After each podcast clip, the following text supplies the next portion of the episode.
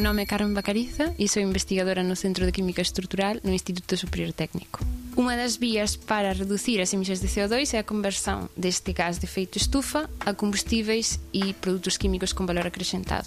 Típicamente os procesos en que isto se realiza son de catálise térmica convencional, o que exige un aquecimento do sistema e ten limitações ao nivel da termodinámica e da cinética, o que faz con que ás veces as condicións operatorias que posan ser utilizadas son moito limitadas.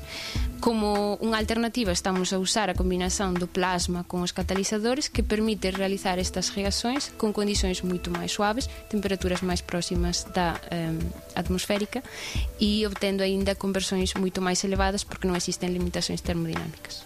No noso caso estamos a estudar dois tipos de processos. Por un lado estamos a estudar a hidrogenación do CO2. Nese caso temos CO2 que pode ser de origem industrial, por exemplo, das cimenteiras ou de origem biológico, nomeadamente vindo do biogás, e temos eh, como produtos target o gas natural sintético, que é o metano. Nesta reación de, de metanación, o CO2, por exemplo, producido nunha cimenteira, dará origen a un combustível que pode ser novamente utilizado na industria ou que pode ser injetado na rede de gas natural. Por outro lado, temos a reación do reformado seco do metano, e que é convertido a uma mistura com CO e hidrogênio que se chama gás de síntese.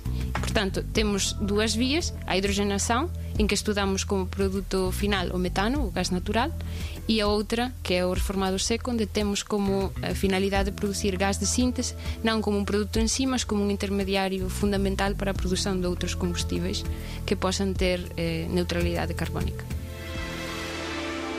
90 Segundos de Ciência é uma produção conjunta Antena 1, ITQB e FCSH da Universidade Nova de Lisboa.